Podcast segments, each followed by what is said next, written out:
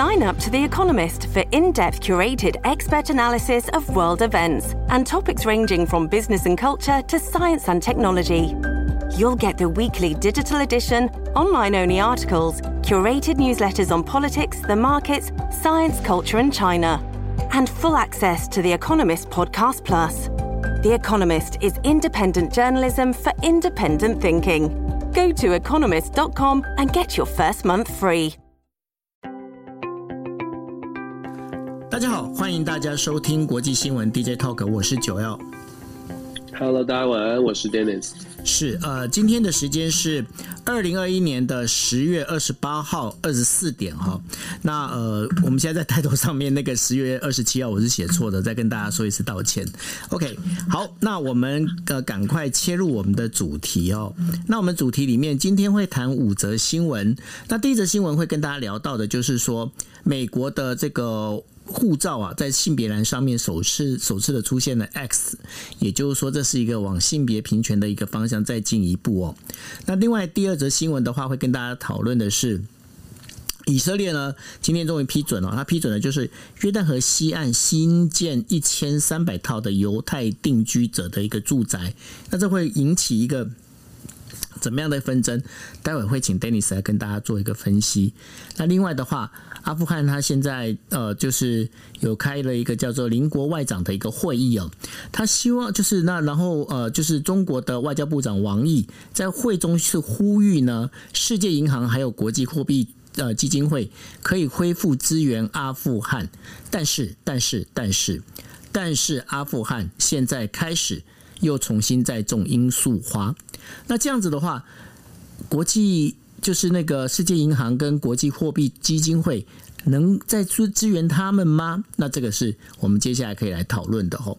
那另外还有一个就是美国国会啊，对于这个支出预算案的这个部分还有分歧哦。那所以呢，使得华尔街呢，他表示说，诶，这个破局的几率是非常有在上升的状态。那拜登哦，他现在可能必须要两手空空的呢，去走到这个等于说气候峰会的一个会场上吼。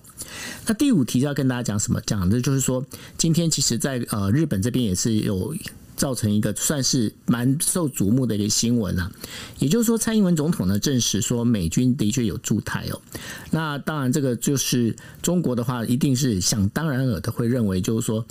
反对美方的干涉干涉内政哦。但是从最近的几个几个演变起来呢，我觉得说。呃，可能有一些地方我们可以来讨论，讨论到什么呢？第一个就是包括中国、俄罗斯他们在互相的秀肌肉，这是一件事情。另外一个，美国、美国、英国、澳洲，再加上日本、印度，他们接下来他们的一些动作，还有包括美国呢，这就是包括我们在之前有提到的布林肯，他呼吁呢要让台湾加入一些国际组织，在这相关的这些动作里面，他到底有没有一些牵丝万缕？这当中有没有一些牵连？哦，我们最后这一题的时候会来跟大家来做一个分享。好，那我们就进入我们第一题的主题哦。第一个主题是什么呢？就是说，呃，这个美国啊核发了第一本性别 X 的一个护照哦。那这个美国国务院在二十七号的时候发表声明说，美国已经核发了他们第一本的性别标示为 X 的一个护照。那预计呢，在明年度的时候会广泛发给呢，就是非二元性别的国民来进行申请。那这这也是帮美国性别平权史哦，这立上了一个里程碑。那这个报道里头呢是在讲，就是说。美国国务院的多元性别大使史登，好，他在二十七号的时候发表一个声明，他说，美国政府呢把这个第一本的那个性别标示为 X 的护照呢，这样的一个做法，其实是让政府的公文书啊更接近真实世界，也对多元性别族群呢更加友善跟包容。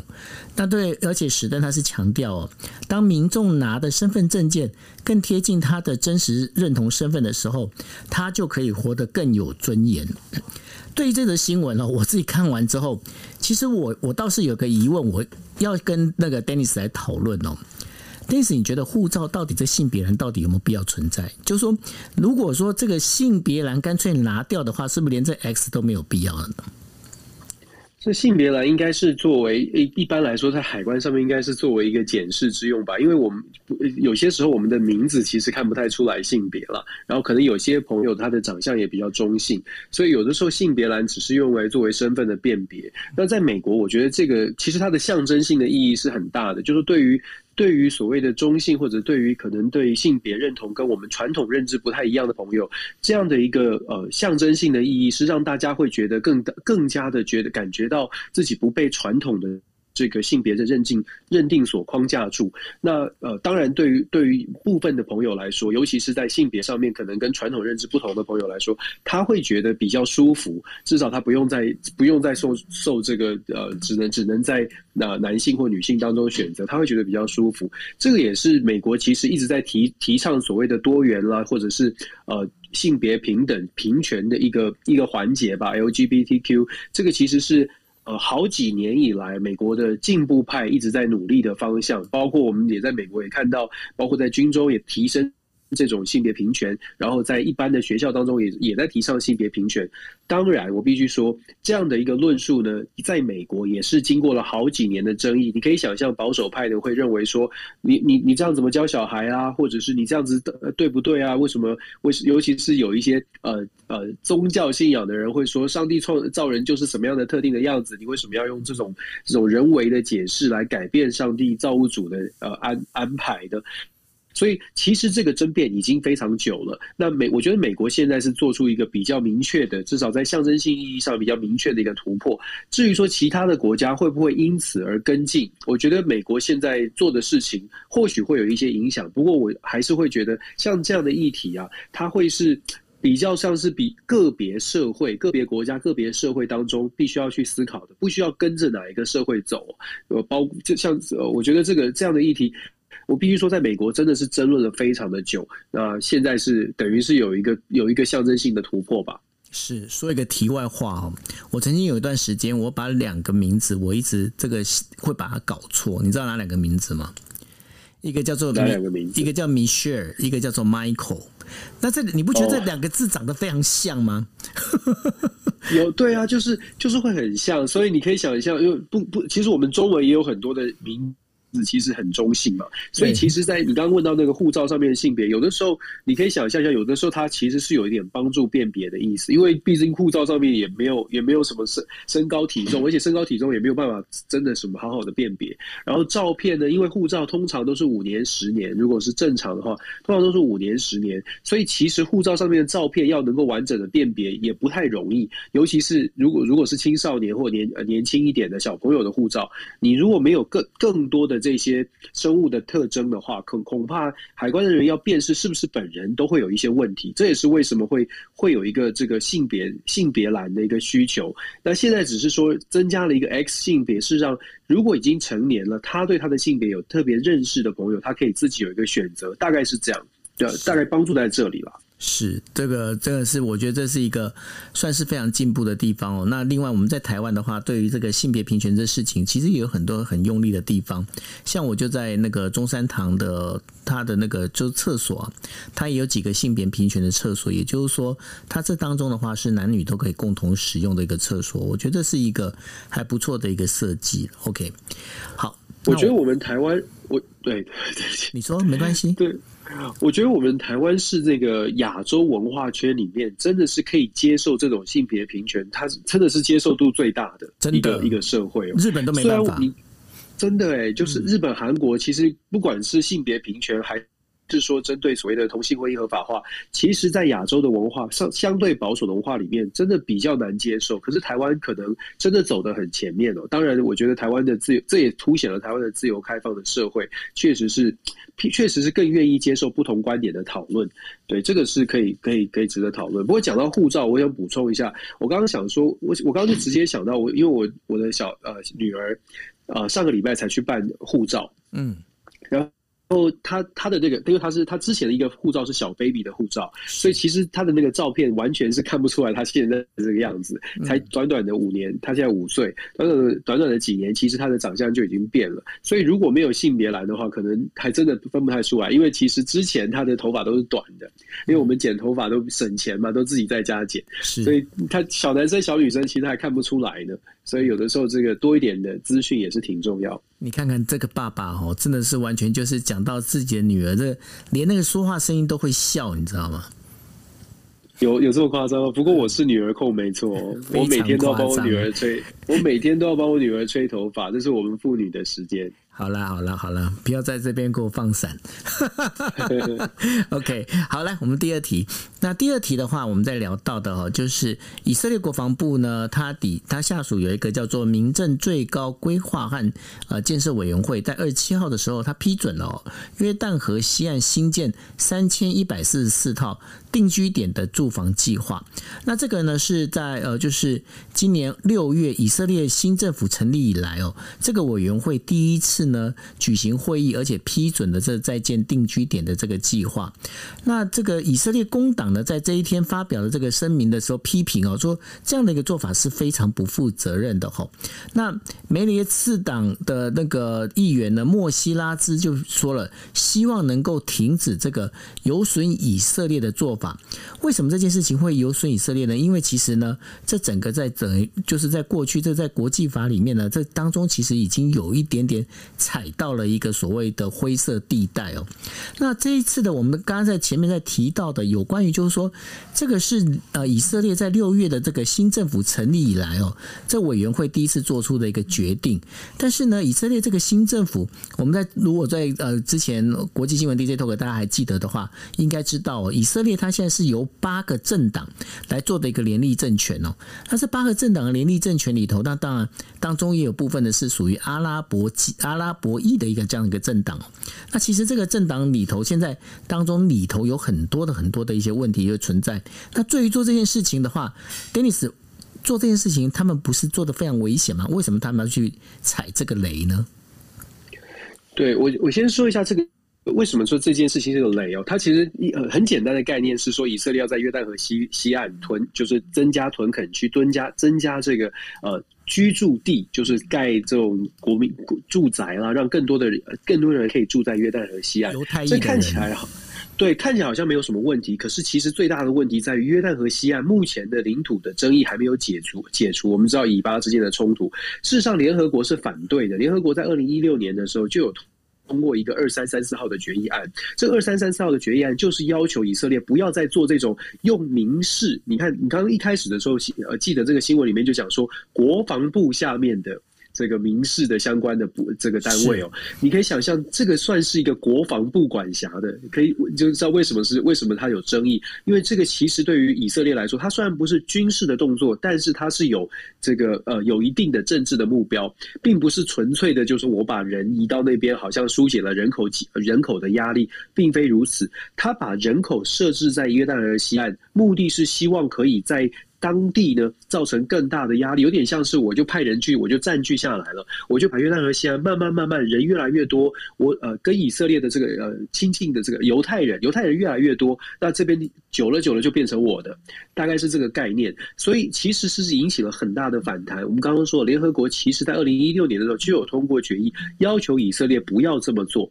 可是当时美国啊在这个决议里面是以美国是弃权的，所以美国基本上是默许默许的，可是这一次不太。一样哦，这次新的代这个联合内阁，包括你刚刚讲的这个八个小党组成的联合内阁，里面就有人是反对的，有人是认为说不需要做这样的事情。美国也在很快的时间之内就发表了谴责，认为说以色列去增加了以巴之间冲突的可能性，做这种挑衅的动作是大可不必。所以其实。Ben 的政政权呢，从这样的动作，我们可以解读，就是说，现在的新的政权，事实上 Ben 本来就是比较右派，甚至是强硬派哦，所以看起来他现在上台几个月之后，他觉得他想要开始做一些动作了，他可能会比较呃比较更强硬的或更直接的，在以巴的这个关系上面做出他想要推动的那个方向。至少从现在先新增一千三百户、一千三百个社区、一千三百个人，然后好像未来还要再新增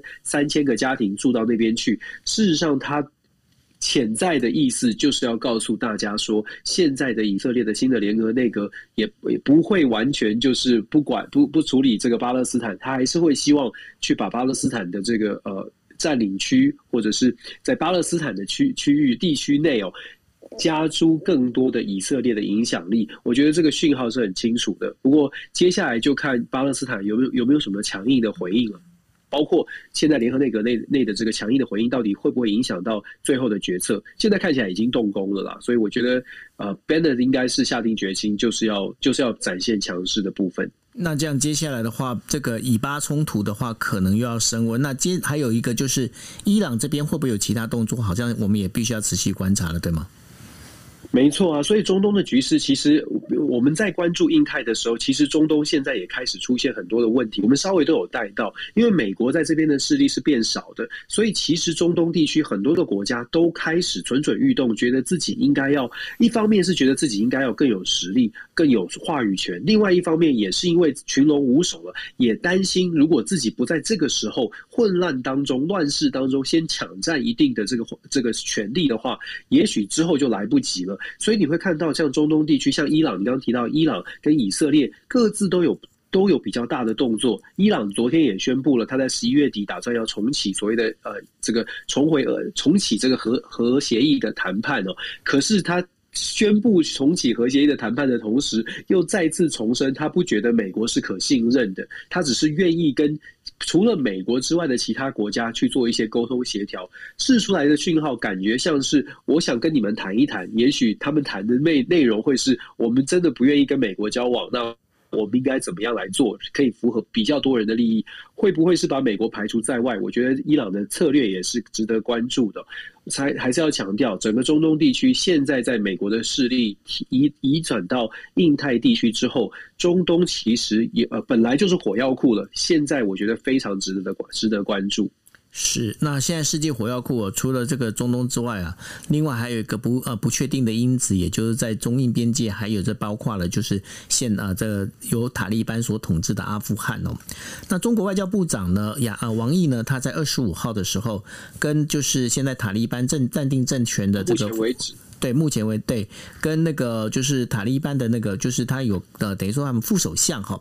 有在这有就是约在那个卡达有见面。那见面之后呢，在根据中国外交部二十六号所发表的一个讯息里面说，王毅呢认为就是现在阿富汗的情势哦，必须从四个课题来做解决。哪四个课题呢？就包括了人道，然后经济以及反恐。还有就是统治这四个阶呃，这个四个等于说课题要来这个面对哦。当然，王毅也在这个当中发表一个声明，就认为呢，希望呢，包括世界银行，还有就是国际货币组织呢，能以对就是开放哦，重新回到就是对阿富汗的一个支援。但是问题出来了，问题在哪里呢？问题在于阿富汗哦，他现在十月的时候，他们又开始进入了所谓的罂粟花的栽种播种的季节哦。那当然，就是塔利班在过去呢，他刚呃拿到政权的这个暂定政权的时候，他其实他讲了一句话。他讲什么话呢？他们决定就不要再等于说阿富汗不要再种这个罂粟花哦。可是呢，最近在日本经济新闻，他们在重新在采访就是塔利班的这个上面的首领的时候，他们对这些说法已经有所保留。为什么有所保留呢？其实跟大家讲几个数字，大家就可以知道哦。就是说，虽然呢，现在阿富汗南部的这这一些农家，他们在呃，他们就已经有被呃，等于说告诉他们说，哎，你们可以不要种罂粟花，你们。这个种一些小麦啦，你们可以种一些玉蜀黍啊。他们后来是选择不种，为什么？因为呢，他们在这个整个采收这个罂粟花，每一公每一公呃斤的这样的罂粟花哈，大概可以卖五十美元。它卖五十美元呢，它这个价格哈，就是一公斤的价格呢，是小麦的一百倍以上。那对于这个这些农家来讲，那当然了，他哪会去管你说你我今天是种罂粟花是不是毒品？他不会去管那些，他觉得说我一样的工，我花一样的时间，我种罂粟花，我可以赚的钱远远是我在种小麦或玉蜀黍的一百倍。换成谁也会去做这件事情哦。那这当中呢，再反过来讲，对于阿富汗来讲，阿富汗现在也是需要有很等于说有一些大量的一个经济，包括一些呃外汇能够进得来哦。那如果他这样的做法的话，那他继续在种罂粟花，这国际的这个货币资源，当然如果真的是要支援他的话，我觉得这还是会有困难，对吧，Dennis？确实是这样，不过九欧你讲的刚刚讲的完整的这个情况哦，大家可以思考一下，阿富汗现在到底有哪里来的裁员哦？所以其实大家都在想说，阿富汗有可能会觉得说，阿富汗的这个经济不好，可是阿富汗确实现在在国际没有认证他的认认同他的政权，加上国际的这个援助，跟国际如果要跟他做生意，到底要做什么生意？刚刚九二七你讲的罂粟花，或者或者是大麻，或者是毒品，任何的生意机会，对于阿富汗来说，或许他都。必须要抓的，必须要抓住他。可是，在这样的情况之下，有可能变相的变成国际更不能跟他做交流。这个时候，其实中国呢，最近这个这个消息其是在讲说，中国现在呼吁国际社会跟阿富汗进行一些交流，至少在经济上面要展开跟阿富汗的对话。他在这个最新召开的阿富汗邻国外长会议当中点出这个重点，而且强调二零二二年的第三次的。邻国外长会议要在中国举行，看起来中国看起来是要帮助阿富汗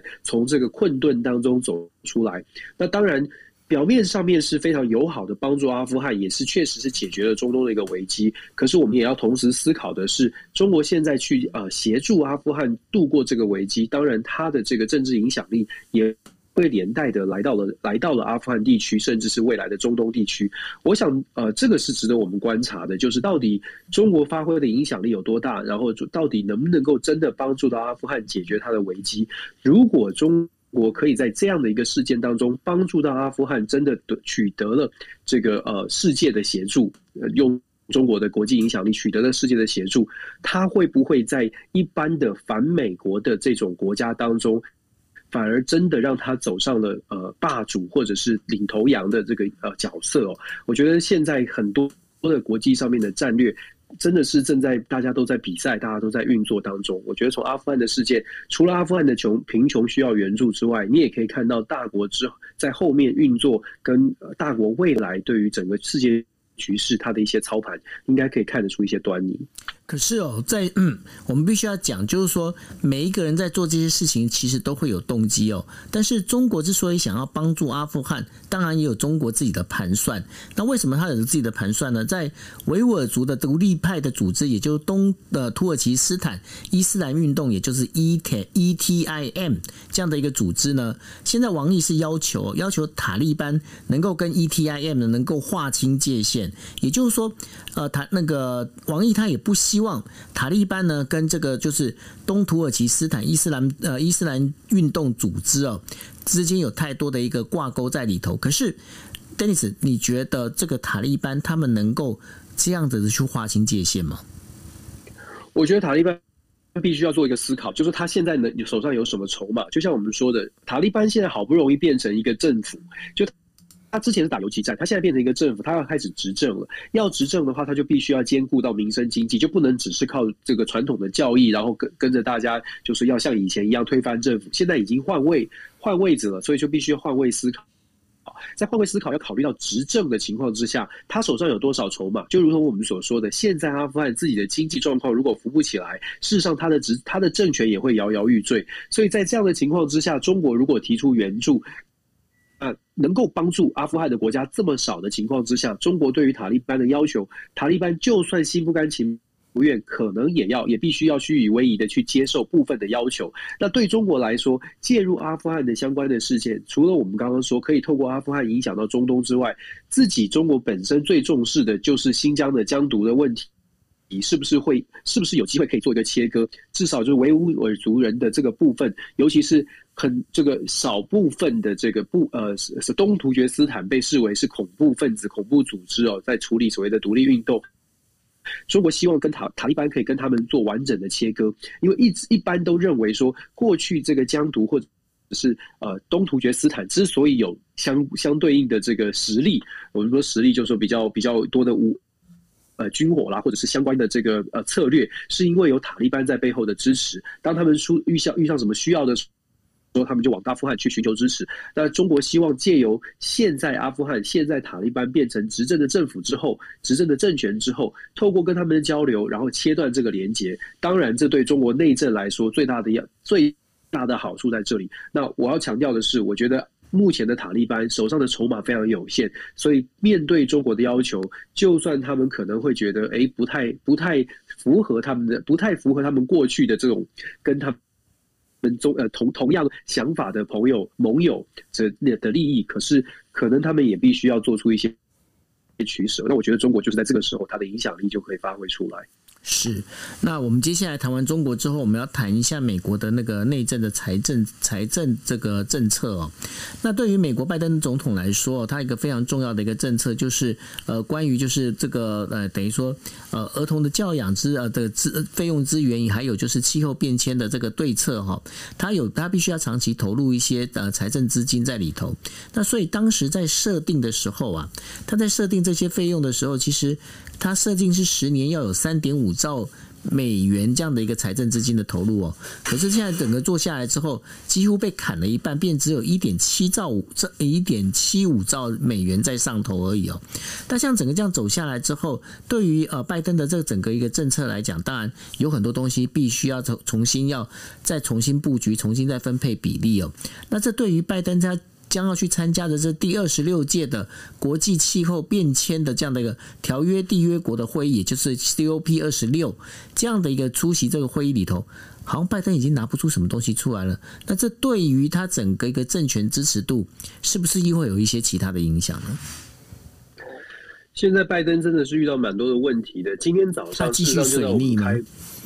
他继续，他真的还在水逆。我觉得这个应该搞不完。为什么这么说呢？其实今天早上就在我们开始在谈 DJ Talk 的时候，拜登正在我在我也之之前一直在听，拜登正在发表对对这个全国的演说。他的演说内容就是提出他的修正的方案。本来是三点五兆，如果大家记得的话，本来他整个计划是三点五兆，非常的庞大。现在变成降低到一点八五兆。因为我们之前新闻说一点七五，他今天早上提出来是一点八五哦，一点八五兆，是做出这样的调整，当然是一种让步。主要的让步原因，呃，当然跟共和党的杯葛有关，可是最主要的原因还是民主党内的自己的不爽哦。我们刚刚之前其实有提过，民主党内有一些参议员呢，他在他所在的选区，其实对他非常的不利，或者是让他我。是中立的选区哦，稍微甚至有点偏红的，像是亚利桑亚利桑那州这些议员哦，事实上他们对于三点五兆的预算一直都很有意见，甚至是坚持不会让他过。如果说三点五兆的预算，拜登能够说服所有的民主党都一致的支持，事实上民主党占的五十加一票是有机会过关的。可是偏偏因为民主党内的声反弹声浪这么大，所以呢，拜登协调了几个月之后，还是没有办法，只好做出些呃。只好做出让步。我们之前也有说过，拜登会做出让步的，大概会是针对这些呃有竞争的州、有竞争的地方的这个参议员，他们的需求可能会多一点、多一点的满足。那果不其然的，我们看到他的删除的项目，譬如说他删掉了呃有利于药厂的，像是、呃、放弃对于老呃处方签处方药的一些一些一些补助哦，然后放弃了这个呃医疗家庭需求的。有薪休假就是 pay leave，就是如果你有有有带小孩，如果你家里家里有生有人生病，拜登本来的这个计划里面呢，编了很多很大一部一笔钱，然后创造出一个所谓的有薪休假，让你可以回去照顾你的家人，还但是还是持续的可以拿到薪水。这个对一般企业来说，这是这是会这是觉得很疯狂的事情，因为你等于是跟企业收税，然后让让这个人有这个呃有薪休假。当然对人民来说看起来是。错，可是企业方面可能就会觉得有不同的意见。然后本来呢有免费的社区大学，这次也就完全取消掉了，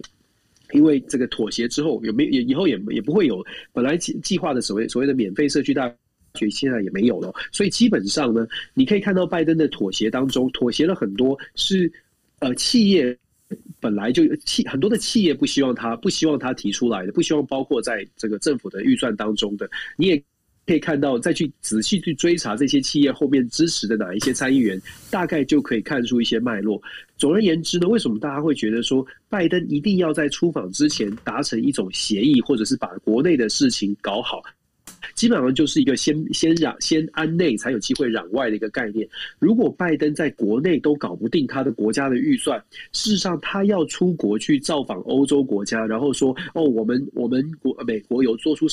什么样的气候变迁的呃方案，有做出什么样的承诺，要在国内做什么事情跟你们做搭配，恐怕他说不出口，因为国内真的也没有也没有投票通过，所以拜登才会这么急的想要在国内先呃尘埃落定，三点五兆如果拿不到，至少拿一点八五兆，其实几乎砍了一半哎、你想想看这个数字，几乎几其实几乎几乎砍了一半。你要说拜登要要要宣称他大胜利，坦白说，其实很难说是胜利。那其实这也反映出来，拜登现在他的民调确实是呃节节的下落。那我们在出访之前呢，其实还有一个点可能比较比较少人去关注的，这个点就是说，拜登其实他在到目前为止，他提名的这个驻外的大使啊，就你相信吗？美国有那么多国家的驻外大使，我们就说有二十几个比较。重要的是欧洲的国家或民主的国家，你知道他不拜登到目前为止只有几个大使被国会通过这个认证任命通过吗？有有几个？只有四个。哪四个？他上任就是 就就是什么驻联合国的大使啦，然后驻墨西哥的大使，就比较比较关键或者是比较。不太重要的，只有四个，我们就只用数字来说。如果用数字来比较的话，在川普上任十个月的时候，川普的川普任命的这个驻外大使已经过了二十二个。拜登到目前为止只有四个大使被核核准通过。当然，这跟政治的极化有关。可是大家要了解哦，如果你说驻驻法国。大使驻中国大使，你看驻中国大使现在还在任命当中。这些重要国家的大使，长期的在使馆里面没这个群龙无首哦。他其其实传递的讯号，第一个就是美国内政搞不定，这非常危险。这非常危险的，没有大使哎，想想看，美国这么重要的国家，而且又一直在打印太战略，结果呢，这些欧盟国家想要知道美国的消息，都必须等半年一次，拜登自己来讲吗？所以这样的一个沟通。管道是非常的危险，而且很麻烦的。现在美国很多对于重要盟友的传递消息，都变成我们有没有看到？拜登常派特使，或者是布林肯他们自己飞去讲。主主要的原因就是因为现在其实美国因为国内内政还在这个两党的分歧，所以连大使都派派不出去。所以我常常在讲说，我们在看美国。我有的时候看外交，尤其看印太战略，回过头来看一下美国内政，你就会有很多的问号。所谓的所谓的问号，就是美国国内拜登有点压不住，或者是搞不定，一个三点五兆的被砍了一半，而且还在透过全国的演说。他今天是透透过全国演说，想要说服国会哦，还不是说已经得到了一个 deal，是希望透过这个，然后用民众的压力来说服国会。他刚刚演说，我听了前半段，他一直在强调说，美国需要这些。基础建设才有可能跟世界其他国家竞争，讲的其实是非常非常的婉转，就是说讲的非是有点是拜托这个呃两党要要有一个共识哦。如果美国在国内的政治传递出来的讯号是拜登老拜登有点呃尽全力还搞不太定，那我想请问大家要如何相信这些欧洲的国家或者是其他的国家要如何相信美国它的对外的实力可以真的？从从内政的力量上面延伸出来，这也是我们刚刚讲说，为什么拜登在出访之前非常积极的要在国内吃下这个定心丸，一定要让预算基础建设的呃方案，总统提出来的基础建设的方案可以过关，至少展现总统还有这种这种呃号令天下的这个权权威哦，这是拜登必须要带出去的讯号。我们这样解读。你看，我们那个以前念过那个就是。古人讲的话多么重要，你看看这个齐家治国平天下，你这个家不齐啊，你这个你要怎么去跟人家谈平天下这种事情哦？就是说国内内政那个财政没办法搞定的话，的确走出去的话，都会让人家觉得说你真的是来玩真的吗？吼，这个感觉很清楚哎。对啊，你有没有发现？就是这样。确实就是这样啊，对啊，所以这个非常重要。那谈完了这个美国的这个财政之后呢，我们要来讨论的就是呃，最的这两天在日本这边引起很大话题的哈，就是说蔡英文总统呢在二十七号的时候，他接受美国 CNN 的访问的时候，他就表示了哈，表示了就是说美军的确呢是有驻留在台湾哦，在为训练台湾的国军哦，那这个部分这个东西讲出来的时候，当然大家就会觉得哇。怎么会是有这样子直接的这个承认这样的一个事情哦？过去有在这个不管说我们在讲说台美之间军事的这些合作啦，包括呃就是贩售武器啦这些等等这些之类的这些事情，有很多呢是可以做不能说。但是呢，这一次蔡英文总统会接受 CNN 采访的时候，把这件事情明的挑出来讲，他的到底原因是在哪里哦？大家可能要请那个 Dennis 来跟我们说一下。那尤其是哦。在最近的几个动作里面啊，包括了布林肯他发表的这些言论里头啊，好像也很明白的，都是在针对的习近平来的吼。那为什么美国的整个态度？然后包，我相信蔡英文总统他是绝对不会是说突发奇想，在那个时候 CNN 采访的时候说的这句话。他说这句话，他跟美国是有一样一个默契在吗？还是怎么一回事呢？我觉得这个应该是安排好的。那至于说这个默契它的程度到底到哪里，就是呃，蔡英文总统他的整个的谈话是不是完整的都跟美国先沟通过？其实有一个观察指标，就是今天就是白宫的例行记者会，在等一下大概在几个小时之后，白宫例行记者会一定有人问这个问题，因为昨天 CNN 的呃直播是晚上出现的，白宫例行记者会当中问到的这个问题一定会是呃。台湾的总统呢，就是认为美国一定美国会协防，而且今天的像 Bloomberg 这些重要的媒体都强调说，台湾的总统对美国协防台湾有信心。你可以看一下下面的留言，有些朋友就有不同的意见。不论如何，我们要讲的是今天的今天的白宫例行记者会，看看大白宫的回应，大概就可以知道说，对于呃蔡蔡英文总统的这个呃访问的内容跟他的答话，是不是已经有了互相的沟。沟通跟默契哦，我们必须说，蔡英文总统在再上一次接受国际媒体访问，也是 CNN 两年前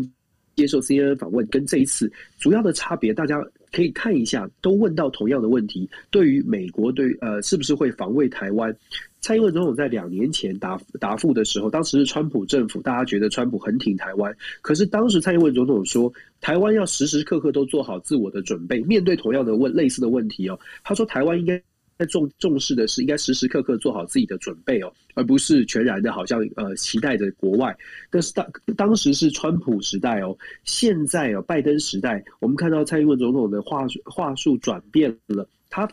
他强调的是说，他对于美国政府是有信心的，会协防是有信心的。所以我们可以观察几个点，